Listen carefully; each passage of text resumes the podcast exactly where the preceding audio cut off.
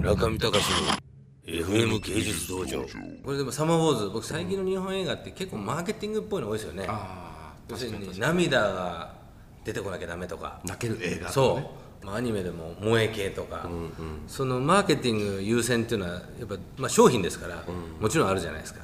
そういうところで制作者サイドが求める商品価値だったりとか、細田さんが、まあそうまあ、例えば「ワンピースでもそうですしまあ一緒にやってもらった、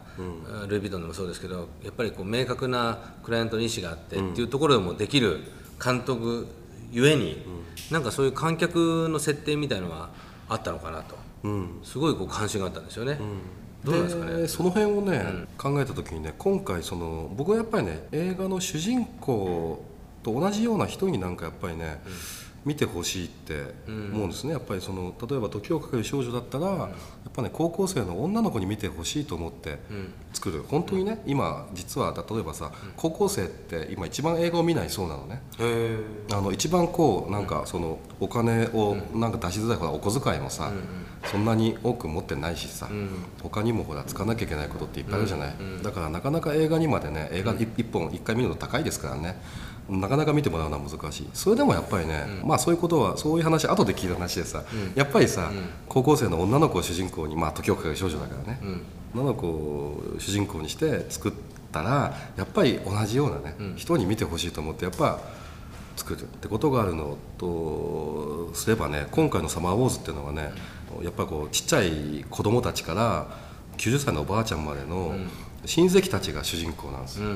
でだからやっぱりね同じようにこのそういった日本のね、その家族まあ日本のに限らないですけども、ちっちゃい子からおばあちゃんまでみんなに見てほしいなという、でそれってオールターゲットだからそれターゲット論じゃないじゃんとかね、マーケティング論じゃないじゃんみたいな風に、あのなっちゃうんだけどまあ作ってる方としてはこの人たちが主人公なんだからしょうがないじゃんみたいな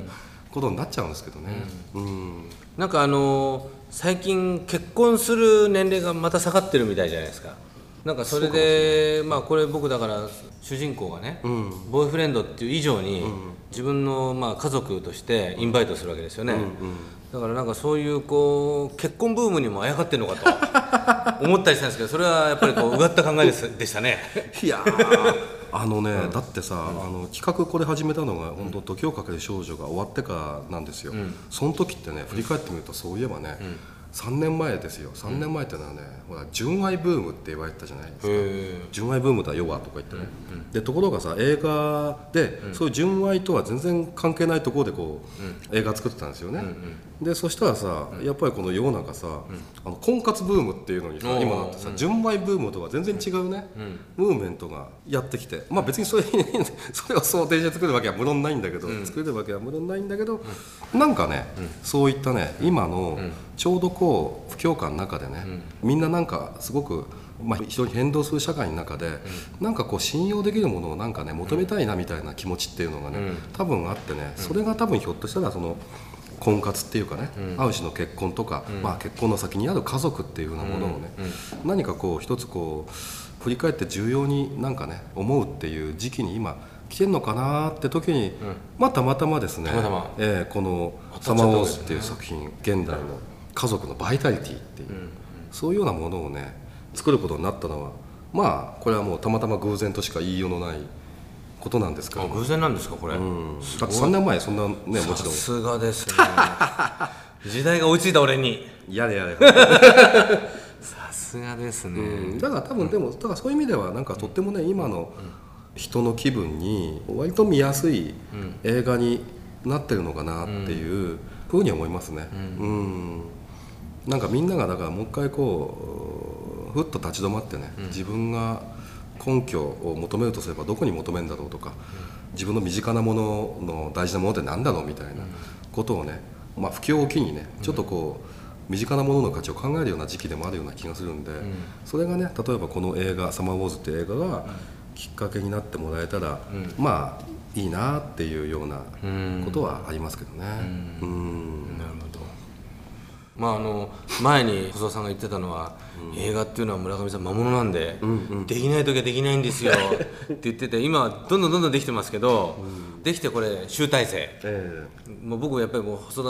田さんの集大成だと思うんですけど、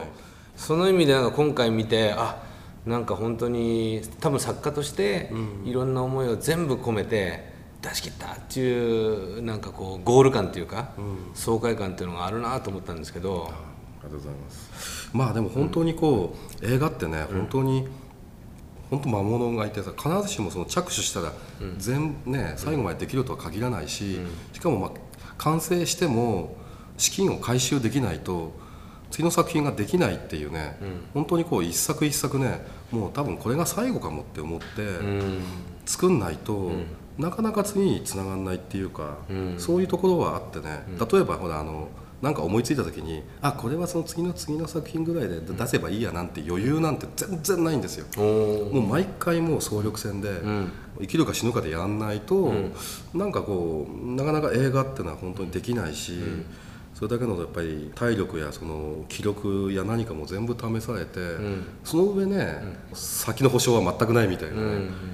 映画ってそういうものですからね、前はね東映にいたんで、要するに東映の雑技演出家だったんで、次の仕事っていうのがね、まあその組織が準備してくれてたかもしれないんだけど、やっぱり映画を作りたいから東映をやめて、それで作っていくとねやっぱり今度はその作品の一本一本が、まあ、当然のことなんだけど、まあ、よかったら次お前作れっていうふうにお客さんがに言ってもらう、でダメだったらもういいよみたいなことを常にこう突きつけられるん。だと思うんですね、特に映画って。だからやっぱりね次にね、サバウォーズの次に作品が作れる保証なんてのは全くないですけども